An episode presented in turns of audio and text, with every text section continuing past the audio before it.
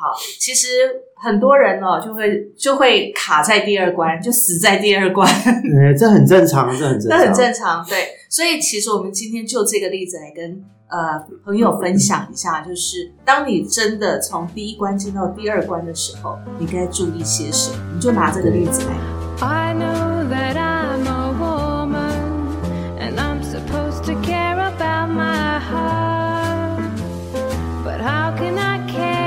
Hello，欢迎来到 Miss K 的神经说，我是 Carrie。Hello，我是 Goto。哎，Goto，我们今天发生了一件事情，让我想到很多我们在这个工作职场上面的时候，过关斩将，在面试的时候，我们到底有没有犯过这些错误？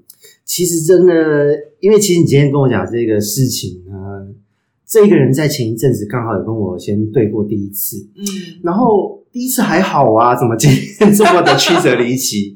那我想一想，我应该没有犯过这些错，因为我都还蛮谨慎的对待每一次的机会。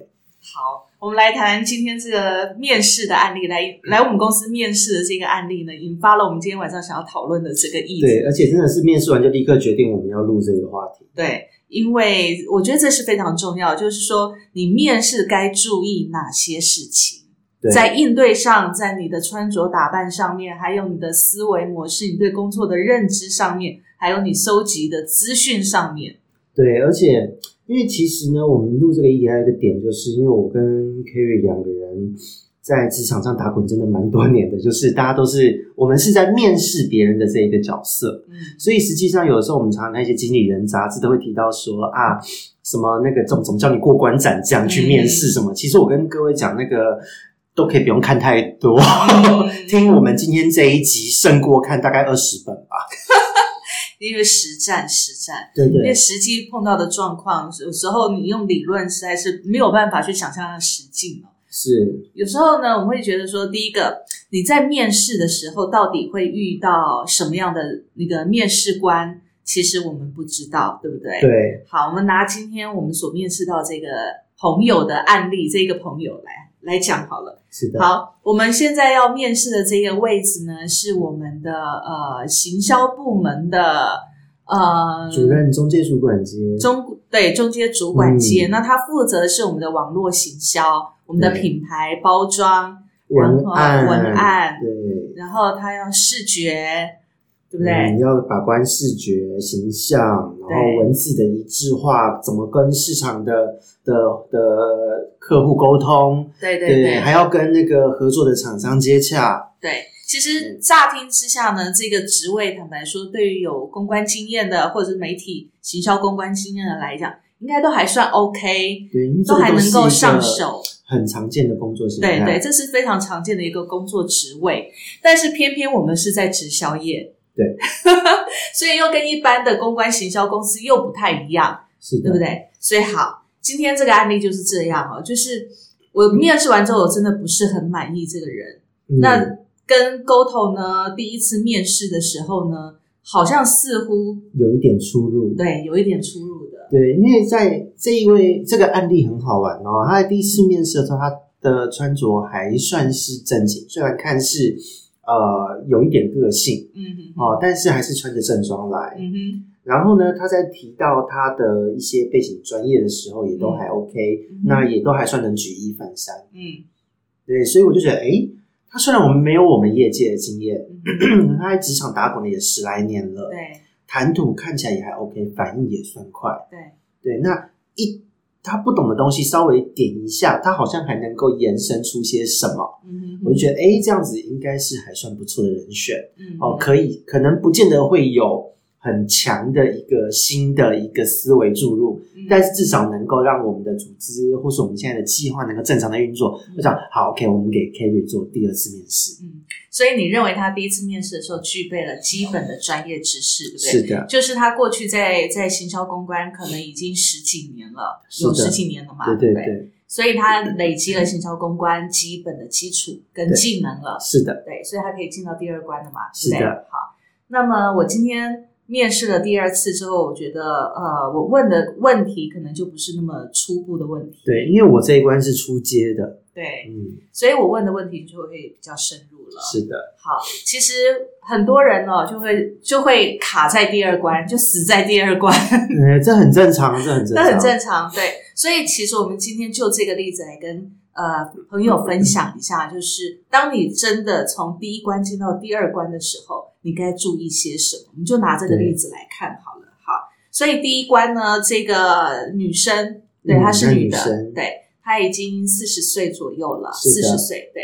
所以呢，基本上她在社会的历练也有一定的基础了，是因为他然后的履历上面写他工作年资已经超过十二年了，对，所以看起来其实是还蛮老练的，嗯，然后蛮社会化的，不是很嫩的那种初出社会的人。是的，那对我们来讲，我们会觉得说，诶，这基本上我们就需要这马上能够进入状况，而且呢能够跟人应对的，他有基本的这些能力都 OK，我们不用从头教起。是的，因为我第一次在跟他面试的时候，因为在通常啦，你在面试的时候，两个如果会分一面、二面的，嗯。通常在一面呢，要么就是人事，要么就是可能部门的主管，他会问你一些 common sense 的东西。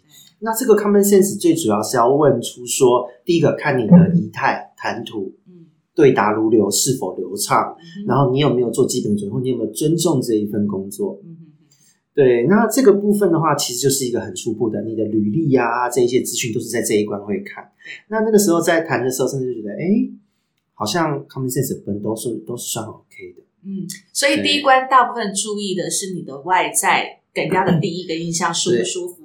气质、气场，对，然后再来呢，就是你的履历的文笔，嗯。然后你初见面的接触的口条，对。然后再来就是相关职位的基本的一些技能，对专业技能，对还有你过往经验的一些整理，对。对不对？所以你在第一关的时候，你觉得这些都 OK 的，对，大致上 OK。因为其实哈、在第一关面试的时候有几个点，这也顺便再提醒听众哈、如果你现在要去面试一份工作，你要准备履历，麻烦一下，你履历写的再漂亮、再豪华，如果人家问你的时候，你没有办法很详细的讲出说你其中特别 focus 的一个工作经历。嗯好，比方说像我今天我就会问，像我今天问这个女生，她打的还还算不错，嗯就她我问她说，哎，你之前在哪一个品牌里面，外商公司的哪一个品牌里面操刀了这个产品这个品牌的社群？那你上面有提到说你有策展，嗯嗯你可以描述一下你策了什么样的展览，嗯成效如何，嗯中间有什么样的一个突发状况，你怎么去应对？嗯因为在这个问题的背后，我是要听出你有没有从头到尾去构思、策划、执行、危机控管，还有追踪成效的能力。对这个叫做一个完整的专案的管理能力。对在一个资深的专员，或是到了中阶主管，这是一个很很基本的必备能力。嗯那你在这个位阶上面，你要去不论是换工作，嗯或是怎么样的，这是必问题耶。嗯对对因为你的履历上面有呈现这些，而且这个这个策划的能力也是这个位置需要的，对所以一定会被问到的。对，而且这个问题呢，就是我我在问的时候，其实也在看他的自我表达能力。嗯他在介绍他自己的过程中，如何就是讲的很顺畅，嗯没有赘词，没有太多的卡关。因为坦白讲，有时候就是这人性嘛。当你在描述你自己亲自经历过的事情的时候，你是不太会卡顿的。，对对，如果你会紧张，会可能代表你可能只是在这个专案中过过水，这并不是你的案子。嗯所以华丽的履历跟你现场的演出就不搭了。对会不搭。对对这个就会露出马脚。对，那还有一个状况，他会可能会卡词的原因，有可能是面试官太严肃，对，对，他会他会紧张。可是这个也是要看哦，比如说像我们现在要找的这个是中阶职位的这个公关品牌的这个嗯操作者嘛，那他基本上要有面对客户一个阐述的能力，不管是面对什么样的人，他至少要能够稳住他的那个口条的，还有稳住他的情绪，他至少要有这个能力，嗯，对不对？就是最最基本的一个。可是我说真的，呃，我自己在这一个这个面试案例中，我并没有特别做压力测试，因为我们在在做面试的时候，在强调的压力测试会故意很严肃，嗯故意刁钻一点，让呃被面试的人他能够感受到那个压力，然后我们要来观察他能不能稳得住自己。是，对，可是因为这个呢，他看起来就是很老练，嗯资历也蛮漂亮的。嗯我想说，OK，我就不用特别做压力测试，就看他谈，那他那也 OK。嗯结果啊，就有点 OK，我只能说，这个我们今天面试的这一位嗯呢，他在上礼拜来跟你做初试的时候，基本上，哎，不是上礼拜，是三天前，礼拜一的时候，对对不对对对对，礼拜周一的时候，所以基本上他是过关的，嗯，他基本条件是不错的，对，common sense 是 OK 的，是嗯 OK 的。可是如果要进到第二关的专业的部分，还有他的工作的呃心态、思维模式部分就不行了。嗯，对，所以其实这也是我们在找工作的时候，在面试的时候，我们可能要注意的。因为像我今天问他的，他已经进来第二关了嘛，对不对？对对对照理说，他起礼拜一的时候，他跟你面试完，他回去，诶，因为你给他的肯定，我相信是有给他正向的肯定，因为我们还会有第二次面试，而且我们马上就通知他了。对，所以他应该理当要意识到说，他要进入第二关的时候，他要有更多的自信跟更多的资讯，有关系到公司的资讯或这个职位的资讯。甚至这个产业别的资讯，对，他应该有更多这些资讯，他去做更多功课才对。是的，或者其实这些功课应该是在他丢履历之前，他就要先做，，对他就要先做。好，这是一个最基本的第二关要进阶的一个门槛。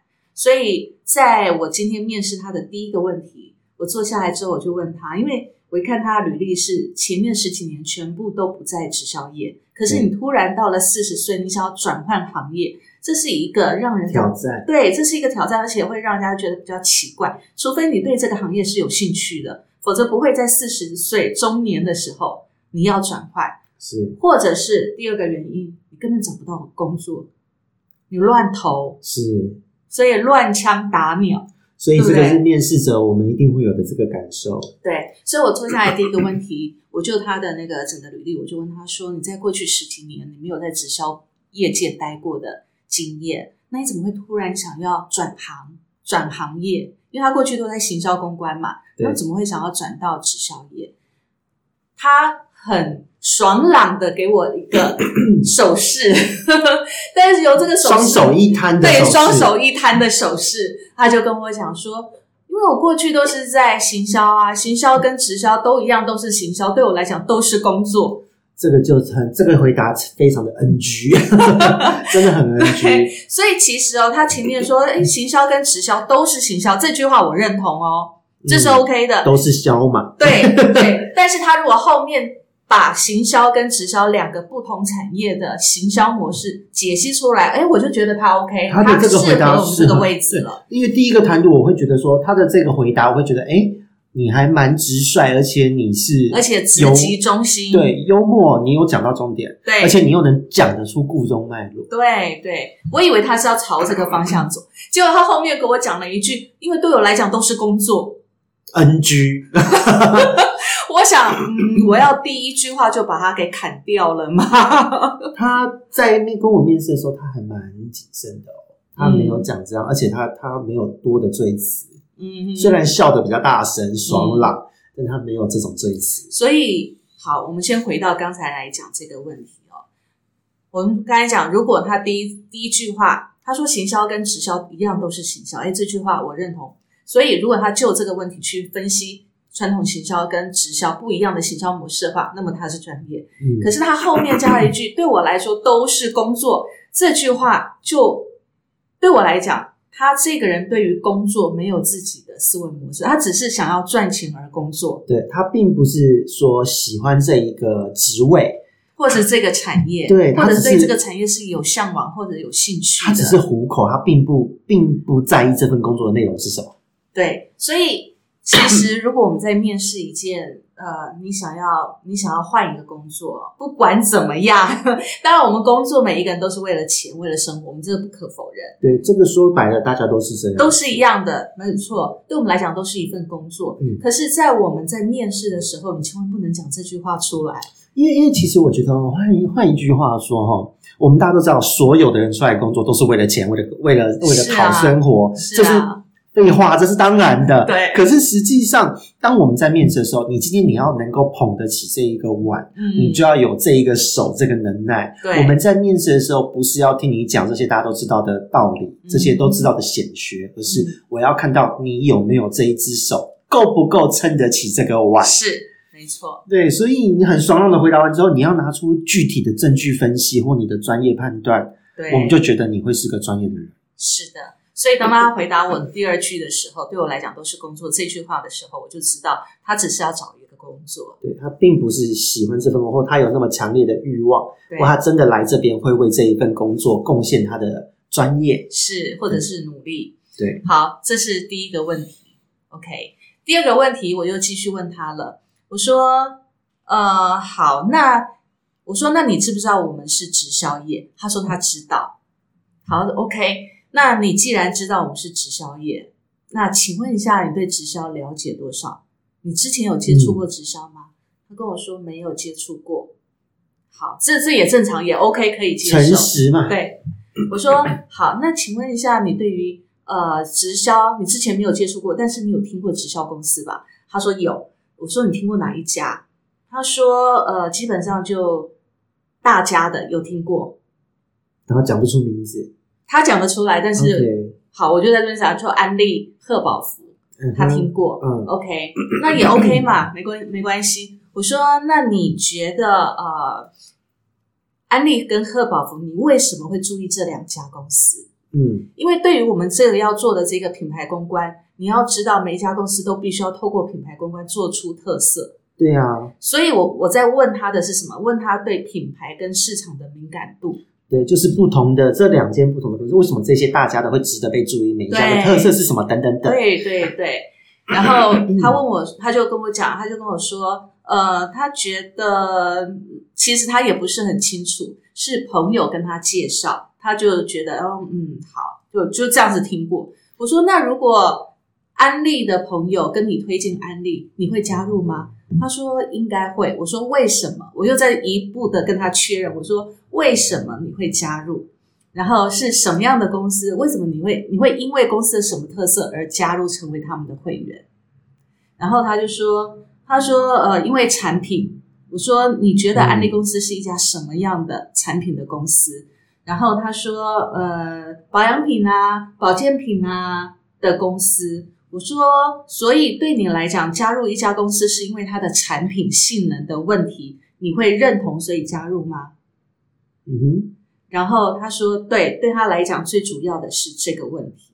好，所以事实上呢，其实这个问题其实有一个很大的隐忧在。对，为什么？因为其实直销跟一般的消费品的行销是完全不同的。是啊。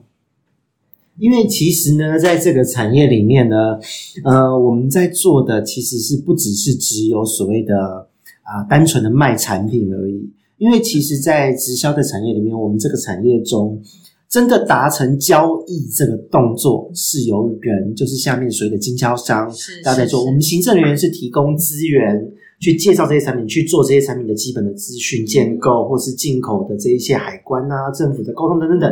我们行政人员是做这一些，嗯，我们是打打造好这个品牌，让经销商得以发挥的。所以跟一般传统的的品相、传统产业中，他们做的行销只是在专门卖产品、直向式的销售。我广告出去，我就要卖掉产品，是是不一样的。对，所以我接着就问他，我说，呃，如果你觉得一家直销公司的产品好，那么就可以吸引消费者，你是这个意思吗？然后他就说，对他觉得产品的性能还有专业背景、专业是是一个很重要的因素。我说好，那如果以这个因素来讲的话，以你的专业来看哦，卖保健食品的跟保养品的市面上有这么多家，不止直销公司，嗯，如果我是消费者的话，我直接看我要买的保养品跟我要买的保健食品，我一定看的是一般品牌。如果我今天看的是直销公司，我一看这个保养品跟保健食品，看后面是直销公司，我会对他的专业打折。如果我是消费者，我会是这样子。对，因为实际上我觉得这个问题非常的、非常的很，应该说很考验专业的判断了吧？嗯，对，对，所以他就说，他说那当然，其实如果是他的话，如果是一般品牌的那种保健食品，因为市面上屈臣氏也可以买得到保养品，也可以买得到保保健食品嘛。那像市面上有很多专门的生技公司在卖保健食品嘛。嗯其实说真的，如果我是消费者，我当然选择专业的那种生技公司，对不对？对如果只是一个消费者，我看产品导向的话，一定是对我不可能选择直销公司的嘛。对啊，对不对？所以对他来讲，我觉得问到这里的时候，我就知道其实他回去并没有做功课。啊，因为这边呢，其实真的跟各位说，我在一面的时候，我知道他没有这一相关的经验，但是他有在传统产业中做行销、策展各方面的经验。嗯然后我就跟他简单介绍一下我们产业别的轮廓嗯啊、告诉他我们在做什么、怎么做，就像我刚刚这样子跟各位说明的方式。嗯那如果说你今天你真的想要这一份工作，你真的有这个热情，想要进入这一家公司，嗯那你应该会用在二次面试的中间这一段时间去做一些功课，去用自己的专业去更了解这个这个这个产业，至少大的公司它是怎么样操作，每一间公司的差异性、产业的特性，嗯还有各家的呃，不论是粉丝专业或者他们的活动办理的嗯异同嗯在哪里，嗯差异点在哪里。那如果是他，他会怎么操盘？认为这是一个好的市场切入点，是的。他应该可以用这几天的时间做这一件事。所以我接着问他，我说：“ 我说，在你过去的经验里面，所有的行销公关所接触的全部都是民生保健品或者是民生消耗品，是吗？”他就是对我说：“你可以举的例子。”然后他就举他过去的确做的不错，嗯的确做的不错，有他的水准在。那我说好，那我们就回到直销业来看。今天你要面试这个，我们公司是直销业，所以如果我们再回到刚才那个问题，今天如果有朋友推荐你一家直销公司，恰好你不缺产品，但是你缺的是收入，嗯，你会怎么选择一家公司？他跟我的回答是什么？又回到产品面，他给我的回答是，他会选择，他会选择呃产品性好的。啊，这个真的是 NG 啊，好，我又回到刚才那个问题，我说拿例子来讲，安利跟特宝福这两家，你觉得这两家有什么不一样？对你来讲，他说产品性质不同，我说怎么不同？当然，赫安利跟赫宝福我们很清楚嘛，一家是卖那个减重的，安利是卖日用品的嘛，对好，很容易去区别。OK，我说那如果有朋友跟你推荐这两家公司，你想要有一份额外的收入，你会选择哪一家公司？他说他会选择安利。我说为什么呢？他说因为赫宝福它的产品品线少，只有着重在健身、嗯瘦身这一块。嗯那安利是什么都可以卖。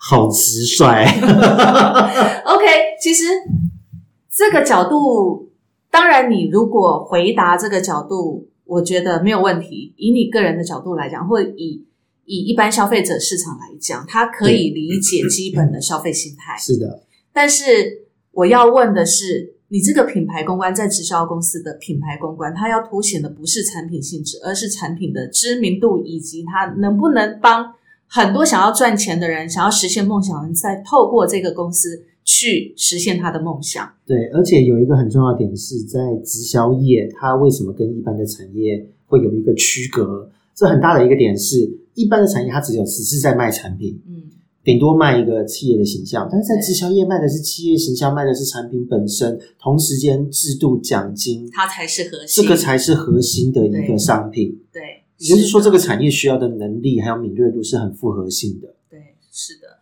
所以其实 问到这个问题的时候，基本上我觉得他呃已经被我给 out 对，因为他并没有在这几天的时间内去做好他该做的功课。因为如果说以一个中阶主管的位置来讲，即使你到一个新的，你要转换跑道，你应该也有收集资料、做功课的能力。嗯，你要在一天内或是两天内就抓住一个产业别的脉络，嗯特别是行销公关，这是很重要的，很重要，尤其我们这个位置，后来这是第一第一关嗯过了。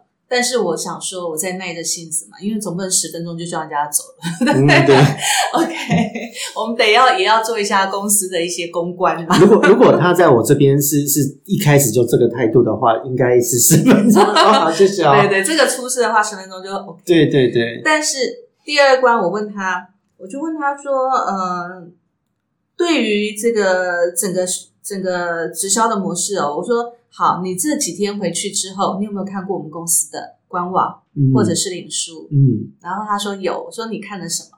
然后你对我们公司的印象是什么？嗯，然后他就说，呃，我们的脸书怎么样怎么样啊？当然，他讲的就是我们看到的，他说这一些内容的部分。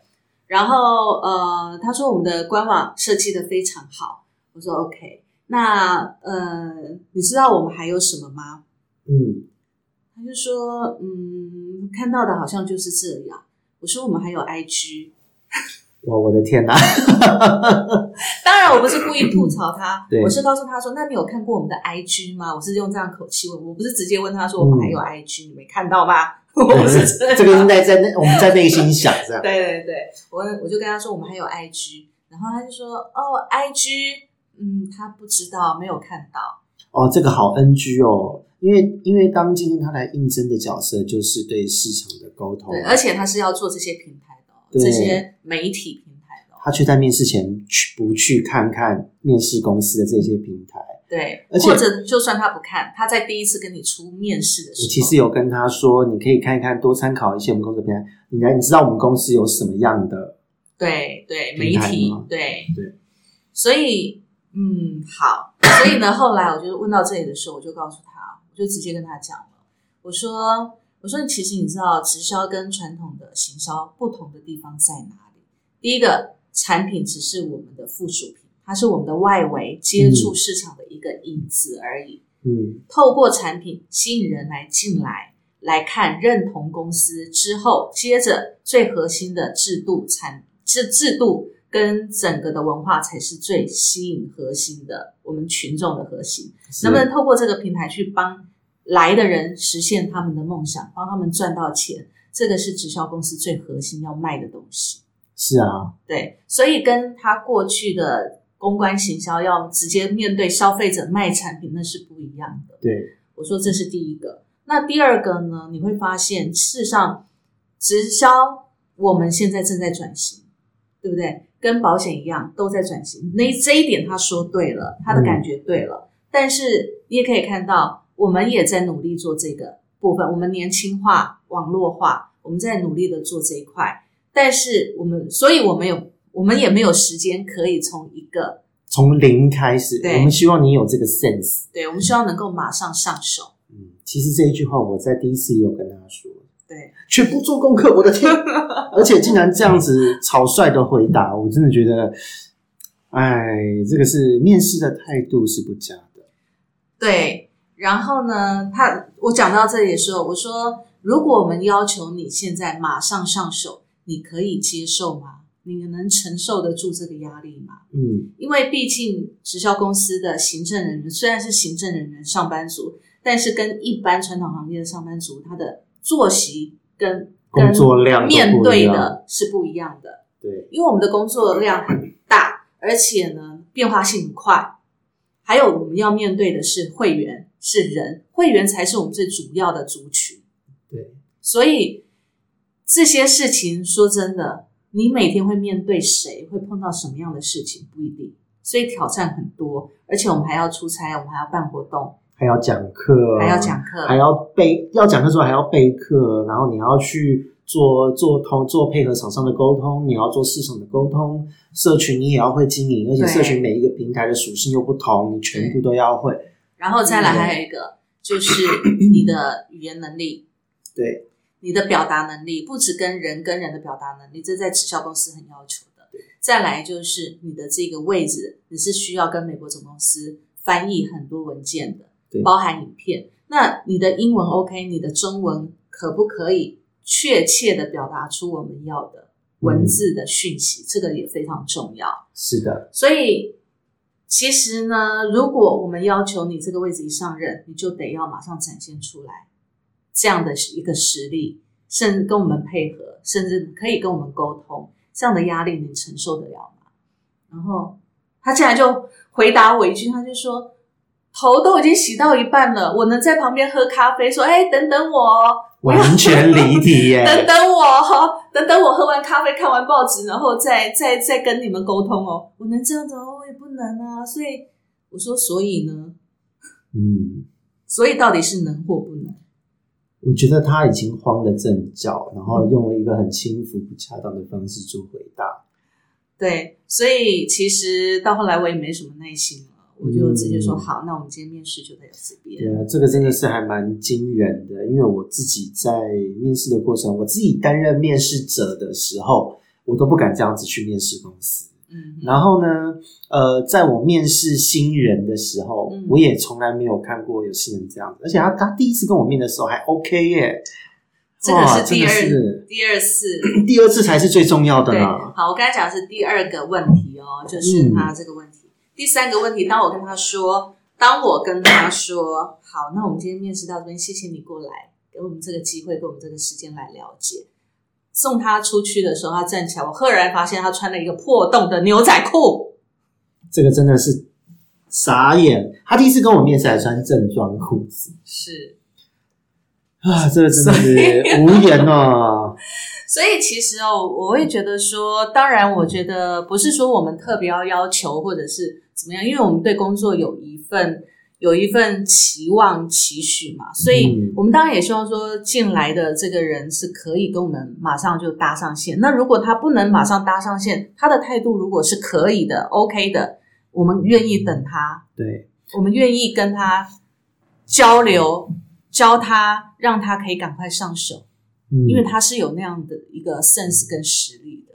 可是如果你的应对是这个样子的话，像我们今天所举的这个例子这样子的话，那就不用了。对，那就真的我们进来我们一定哦一定就直接就是大战一场啊，就就 直接可能第一不用到三个月试用，就第一天就结束。没有也进不了这个门。对啊，因为 因为说真的哦，当然劳基法是规定没有所谓的试用期，通常是公司自己的规定，嗯因为就是彼此的磨合期，不适任的话就就是大家拜拜。因为面试这一回事，其实就是呃，面试者在找一个合作的公司，公司在找一个可以的合作对象对，对，所以才有所谓的劳动契约嘛。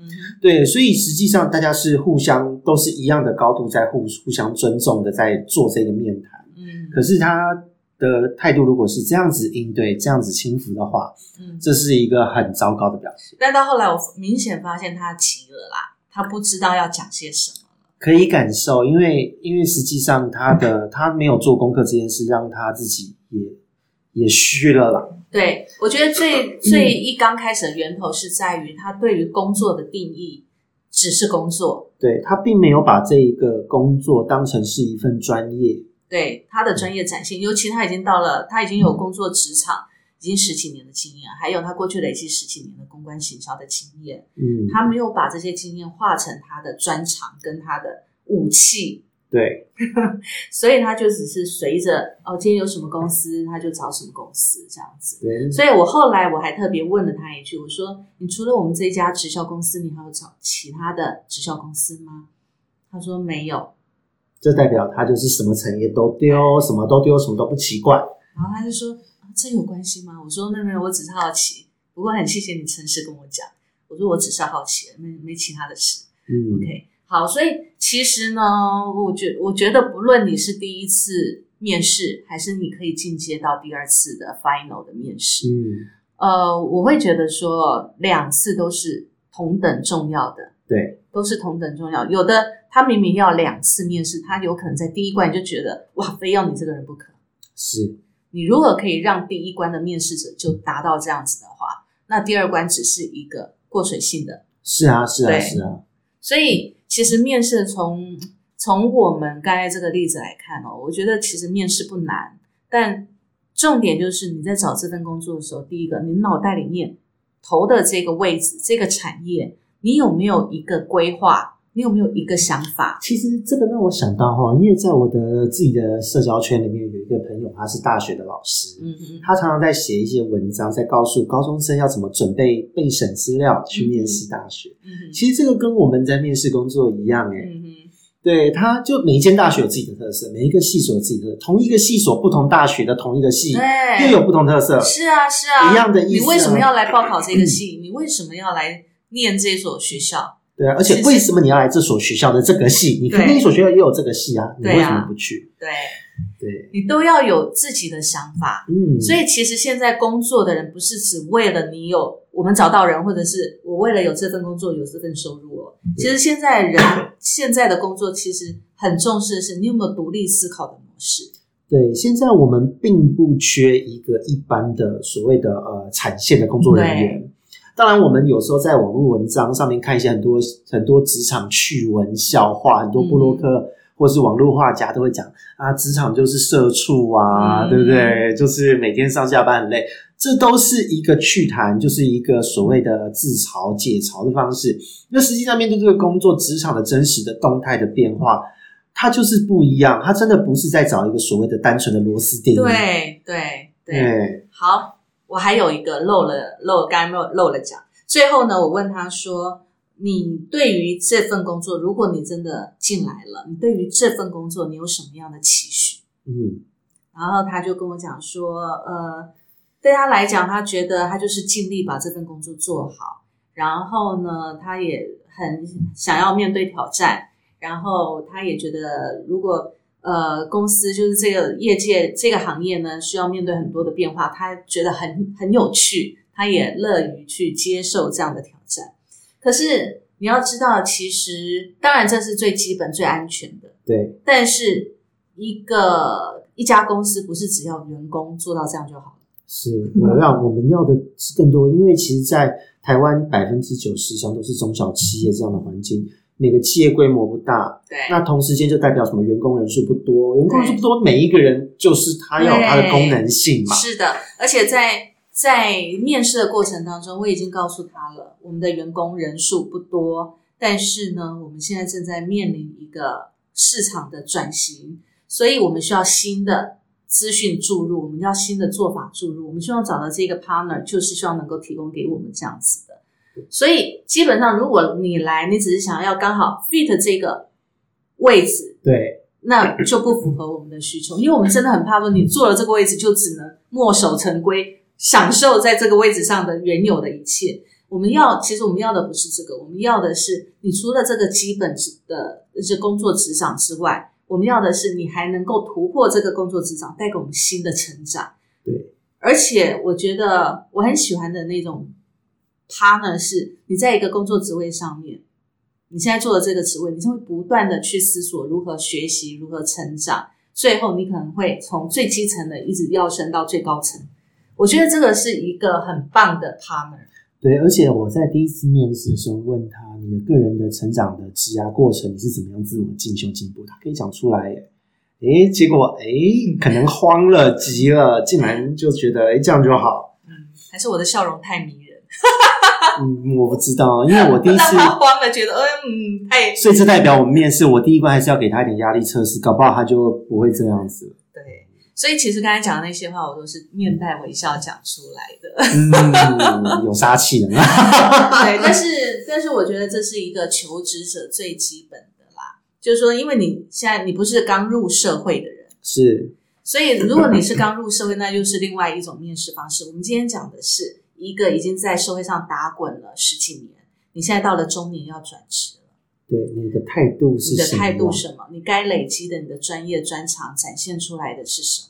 你该有杀伤力的时候就要有杀伤力。因为我因为在一个工作的职位上哈，我我觉得在在面对一份工作的时候，很重要的一个态度是这样：你要让人家觉得你是专业人士，游刃有余。